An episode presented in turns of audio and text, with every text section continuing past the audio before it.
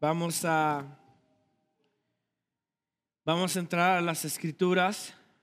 Este, estamos en la serie Los diez mandamientos, donde vamos a meternos a texto por texto, eh, entendiendo, comprendiendo la ley de Dios. La semana pasada dimos una introducción acerca de los diez mandamientos y hicimos cuatro preguntas y las respondimos, ¿se recuerdan?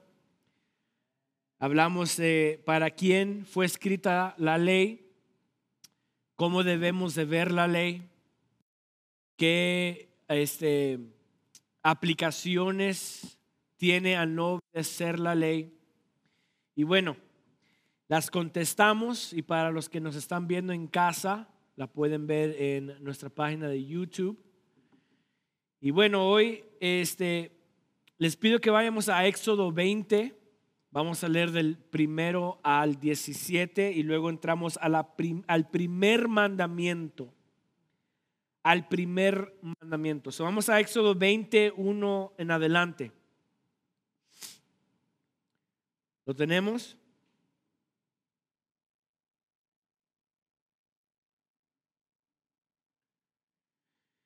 Dice, y habló Dios todas estas palabras diciendo, yo soy Jehová tu Dios, que te saqué de la tierra de Egipto, de casa de servidumbre.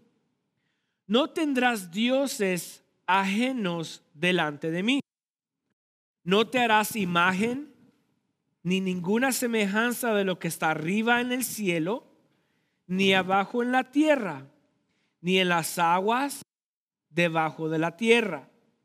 No te inclinarás a ellas ni las honrarás, porque yo soy Jehová tu Dios, fuerte, celoso, que, vis, que visito la maldad de los pobres sobre los hijos hasta la tercera y cuarta generación de los que me aborrecen. Y hago misericordia a millares, a los que me aman y guardan mis mandamientos. No tomarás el nombre de Jehová tu Dios en vano, porque no dará por inocente Jehová al que tomare su nombre en vano. Acuérdate del día de reposo para santificarlo.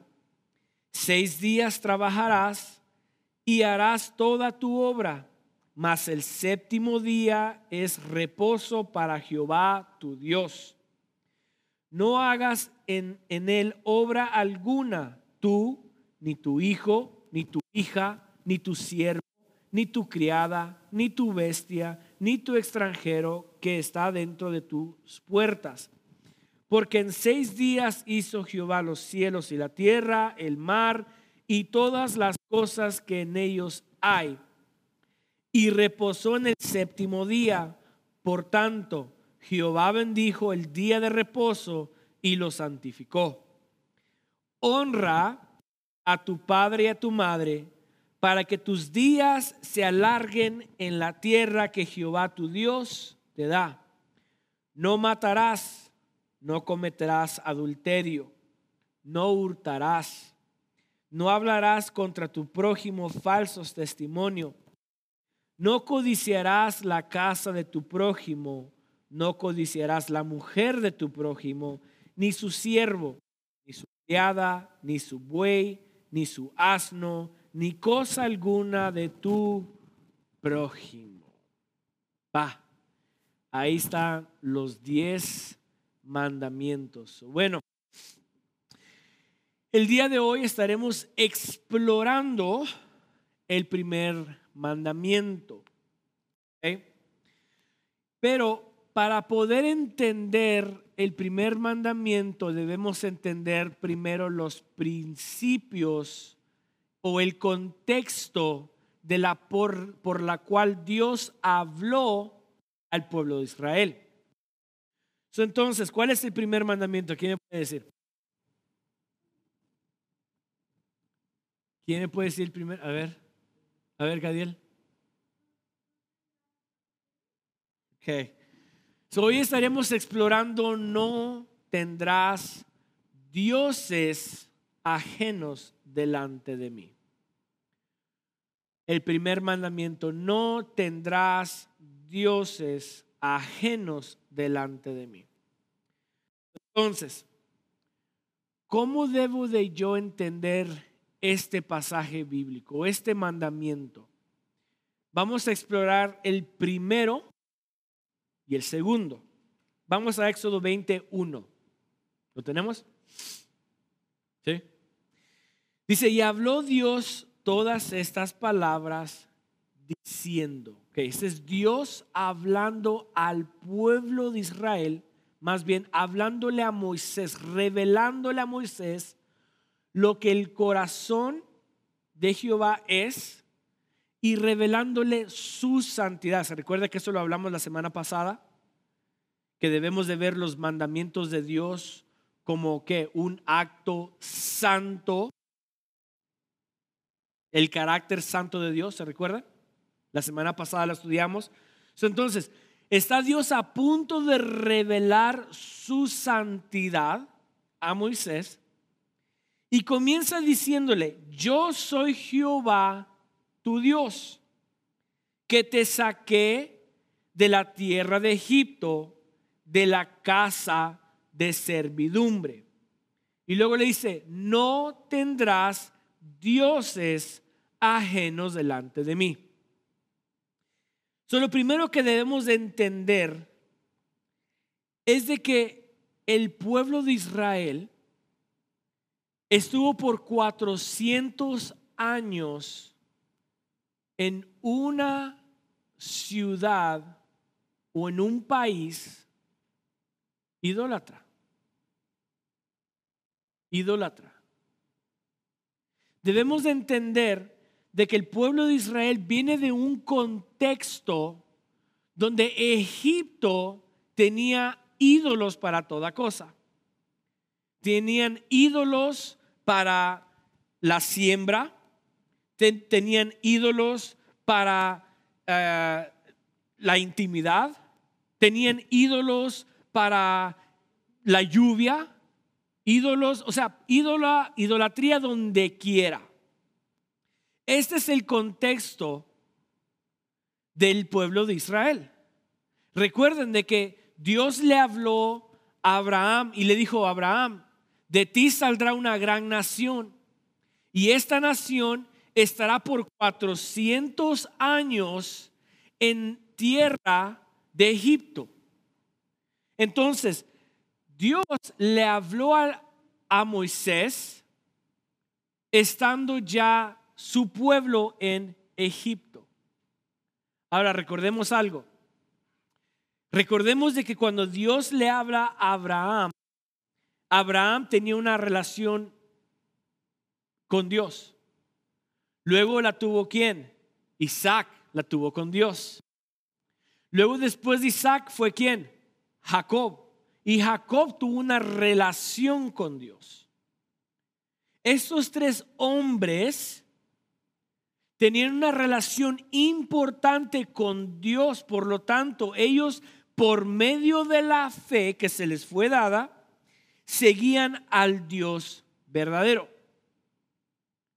Pero ahora, estando el pueblo de Israel, que Jacob fue llamado Israel, ahora Israel tiene una descendencia y la descendencia ahora está en Egipto como esclavos, la relación de Dios que tenían se les fue perdiendo.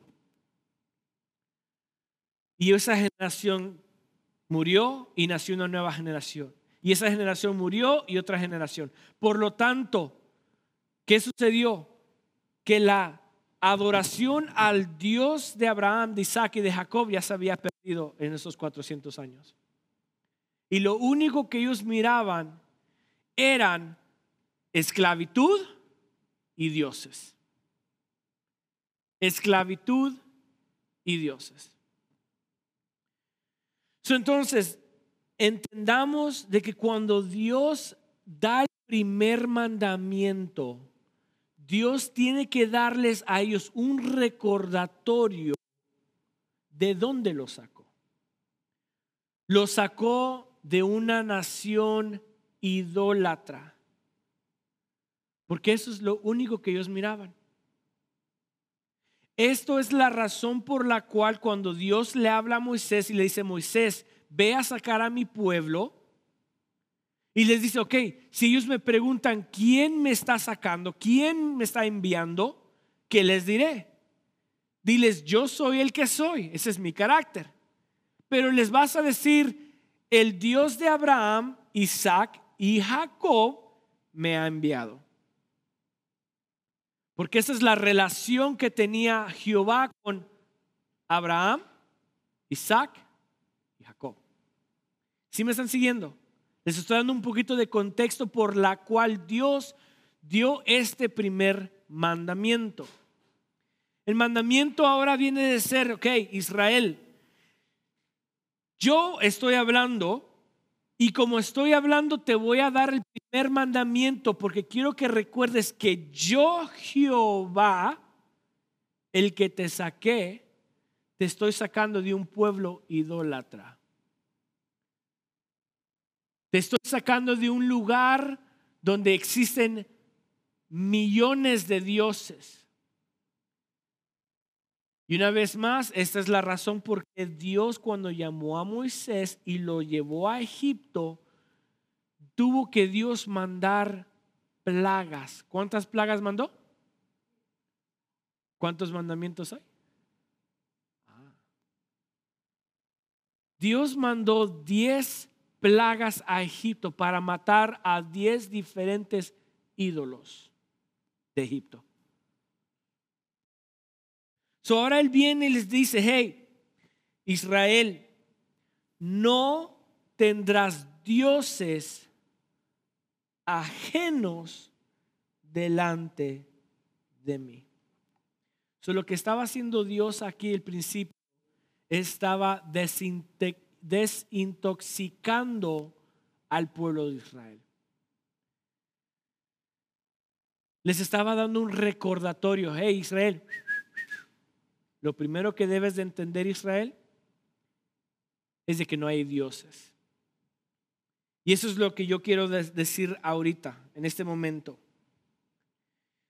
Cuando Dios le dijo al pueblo de Israel, no tendrás dioses ajenos delante de mí, Dios no está implicando, y, quiero que pongan mucha atención a esto, que esto es muy importante porque dependiendo de esto va a ser cómo nosotros vivimos la vida. ¿Ok? Cuando Dios le dice a Israel, Israel, ojo, no tendrás dioses delante de mí, está implicando de que no hay dioses. ¿Ok? No hay otros dioses, o sea que no hay otra deidad otro ser viviente espiritual fuera de Dios. Y esto es muy importante que cada uno de nosotros sepa esto. No hay otra deidad, no hay otra vida que exista fuera de Dios. No lo hay. No hay otros dioses que compitan o que existan, que sean creados, que sean autocreados aparte de Dios. Todo lo que existe es creado por un creador, por lo tanto no puede ser Dios. Y eso lo vamos a ver a través de la Biblia.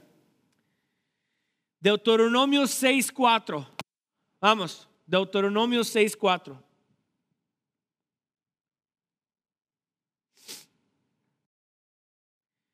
Oye Israel, Jehová nuestro Dios, Jehová qué?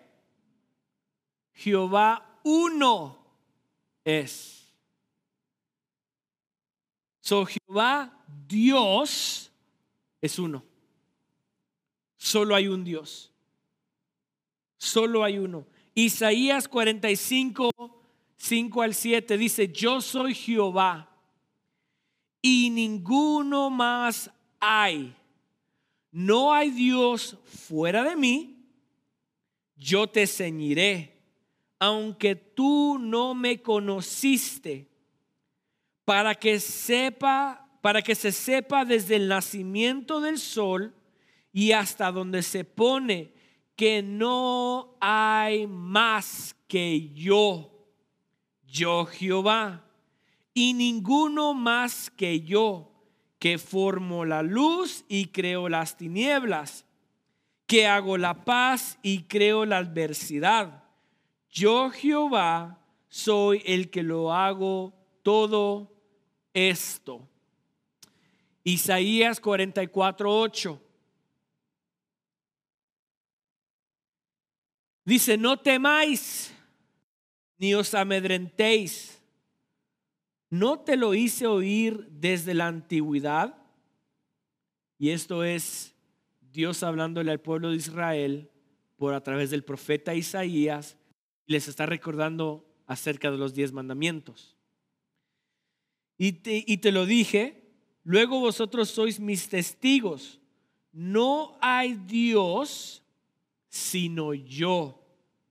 No hay fuerte, no te conozco ninguno. O sea que Dios mismo, a través de todas las escrituras, le advierte al pueblo de Israel que no existe otra deidad fuera de él.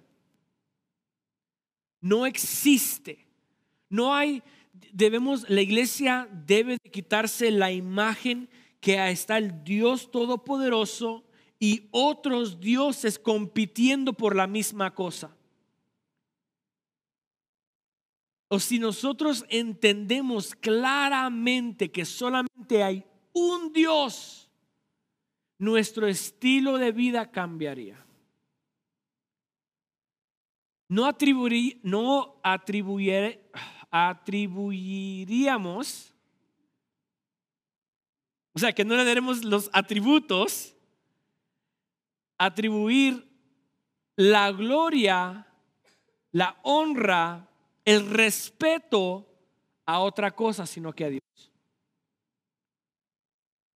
¿Sí me están entendiendo? entonces, Dios está aquí recordándoles, Israel, yo soy Jehová el que te sacó de Egipto. Espérame, pero Moisés fue el que enviaste. No, no, no, no. Yo fui. Yo soy. Yo soy Jehová y ninguno hay fuera de mí.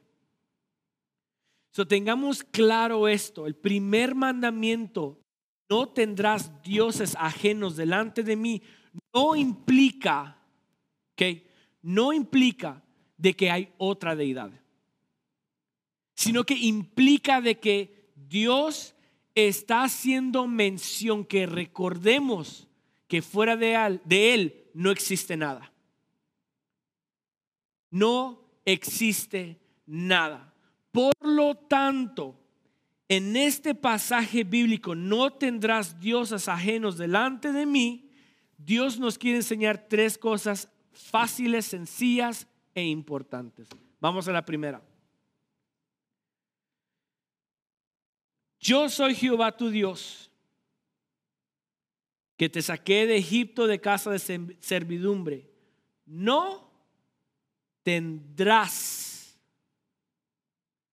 Ese es un llamado a un Dios personal. El primer mandamiento que Dios le da al pueblo es un llamado a una relación personal. Si ven el texto, dice, no tendrás. No, no, no está diciendo, no tengan dioses ajenos delante de mí. Dice, no tendrás, está en llamado personal. Es una invitación de que como quiero que reconozcas que yo soy el que soy, soy el que te saqué del pueblo de Israel, te saqué de en medio de la idolatría. Quiero que sepas que te estoy llamando a una relación personal. no tendrás dioses ajenos delante de mí. No tendrás. Él es un Dios personal, es tu Dios. Vamos a Isaías 41, 13.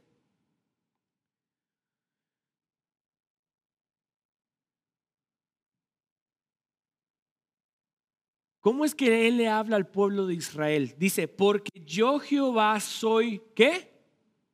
Tu Dios. No está diciendo yo soy el Dios de ustedes, aunque lo es. Pero el llamado de Dios siempre será tuyo. Soy tu Dios. Soy tuyo. ¿Eres qué?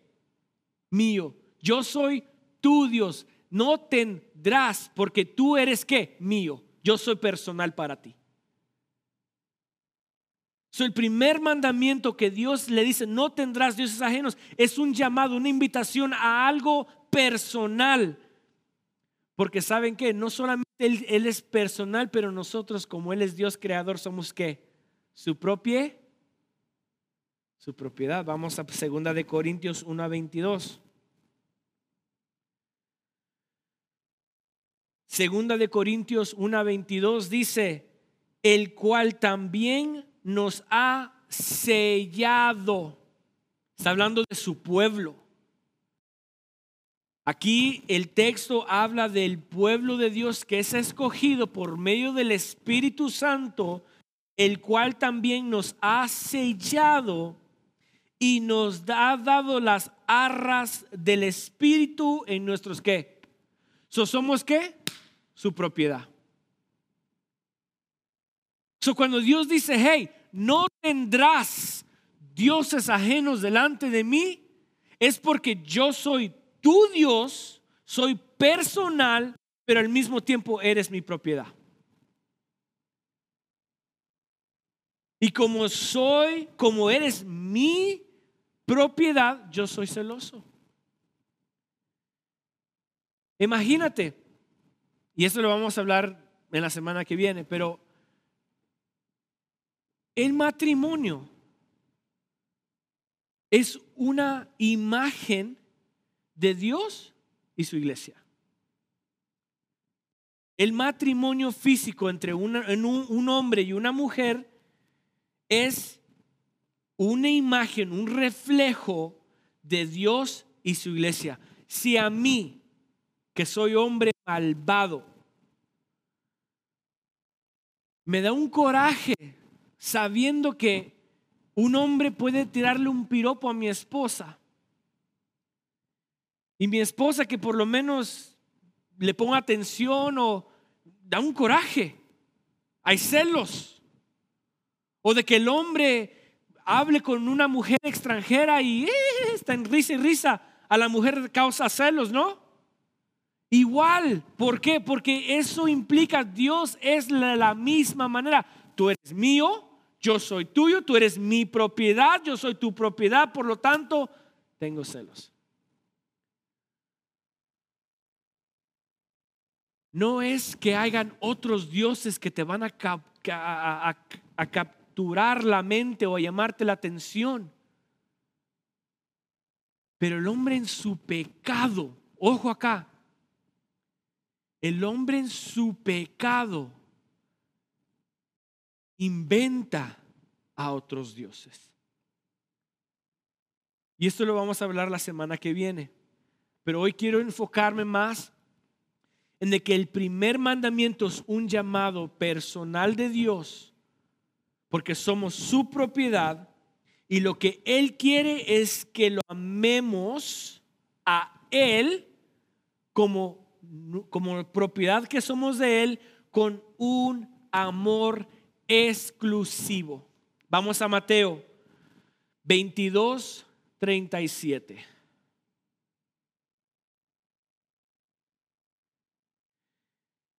Se le acerca una persona a Jesús y le dice, Señor, ¿qué, ¿qué, puedo hacer para heredar o cómo puedo yo cumplir la ley? Y Jesús le dijo, bueno, haciendo estas dos cosas cumplirás la ley. Y le dijo, Jesús les dijo, amarás al Señor tu Dios con todo tu corazón y con toda tu alma y con toda tu mente. Su él desea, o más bien, cuando nos abre el corazón y nos revela su amor, él quiere un amor exclusivo, porque él es un Dios personal. So él dice, no tendrás dioses ajenos delante de mí. Lo segundo que podemos ver es de que Él quiere que nuestra imagen, como Él es personal, quiere que Él quiere llevarla primordial. Que Él es primero sobre todas las cosas.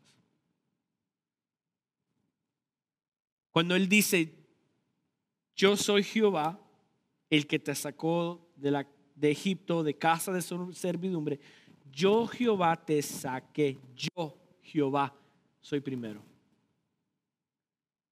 Voy primero. Deuteronomios 4, 24. Porque Jehová tu Dios es fuego consumidor. Dios, ¿qué? Celoso.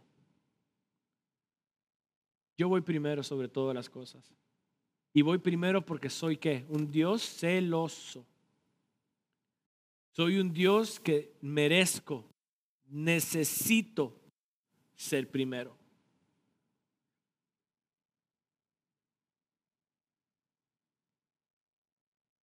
Y como Él es primero, Él implica que Él es único. Único. El llamado de no tendrás dioses ajenos delante de mí es un llamado personal a tener una relación personal con Él y un llamado a ponerlo primero sobre todas las cosas. Porque como explicamos, no hay otra deidad fuera de. Y como no hay otra deidad fuera de Él, Él debe de ser el único y primero. Y tercero, para terminar, cuando dice yo soy Jehová tu Dios que te saqué de Egipto, de la casa de servidumbre, no tendrás dioses ajenos delante de mí, es un llamado a dependencia. Un llamado a dependencia.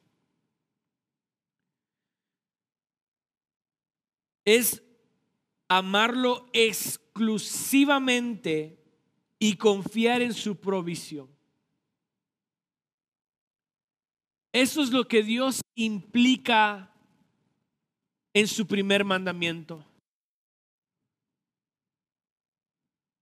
En su primer mandamiento, recuerde que el pueblo de Egipto tenía un Dios para qué? Para toda cosa. Querían tener buena siembra, iban a donde el ídolo le ofrecían un sacrificio para que este ídolo hiciera su magia o lo que sea y tuvieran una buena cosecha. Querían que la lluvia bajara, iban donde el ídolo de la lluvia y le hacían un sacrificio y dependían de él para que cayera qué? Lluvia. So, había un ídolo para toda cosa, para toda cosa. Porque yo no puedo depender de la lluvia en el Dios de, la cosecha. Yo no puedo depender de Él. Porque no es ese Dios de la lluvia. ¿Sí me están entendiendo? Pero cuando Dios dice, hey, no tendrás dioses ajenos delante de mí, es porque soy personal, voy primero y quiero que dependas solamente de mí. Dependas solamente de mí, porque yo soy el que doy provisión de todas las cosas. Y eso es como una, está Dios desintoxicando al pueblo de Israel. Les está cambiando su mente, está renovando la mente. Y espérame, yo, yo estoy acostumbrado de que Egipto tiene al rey, al dios Falcón, tiene al dios aquí, tiene eh, los gatos, ojo, los gatos eran dioses para cuidar los muertos. Sea, los gatos eran dioses en Egipto. Y dependían de ellos y se postraban a ellos. Dios está diciendo, hey, ¿sabes qué? Tú no necesitas de ningún gato, no necesitas de ningún falcón. Yo soy el Dios que te saqué de Egipto. Yo soy Jehová. So quiero que sobre todas las cosas dependas de mí. Vamos a Mateo 6, 36. Mateo 6, 36. Dice, mas buscad primeramente el reino de Dios y su justicia y todas estas cosas os serán añadidas. Buscad primeramente el reino de Dios y su justicia, y todas las demás cosas vendrán por añadidura. ¿Qué me implica este texto a mí? Yo soy Jehová tu Dios y no tendrás dioses ajenos delante de mí. Implica de que Dios siempre va primero y sobre todas las cosas. Tenemos una clara, un claro entendimiento que Dios es único y no hay otra deidad fuera de Él. Y como no hay otra deidad fuera de Él, tenemos una dependencia total de Él. Creyendo de que si sabemos que Dios va primero por encima de todas las cosas, si Dios que es el creador va por encima de todo lo creado, entonces Él tiene la fuerza, el poder, la capacidad para proveerme todo lo que yo necesito. ¿Sí me entienden? So, no tendrás dioses ajenos delante de mí. Es porque yo te quiero para mí mismo. Es porque quiero que realices, quiero que entiendas que no hay nada ni nadie que se pueda comparar a la grandeza de Dios. Dios es primero, Dios es único, Dios es personal.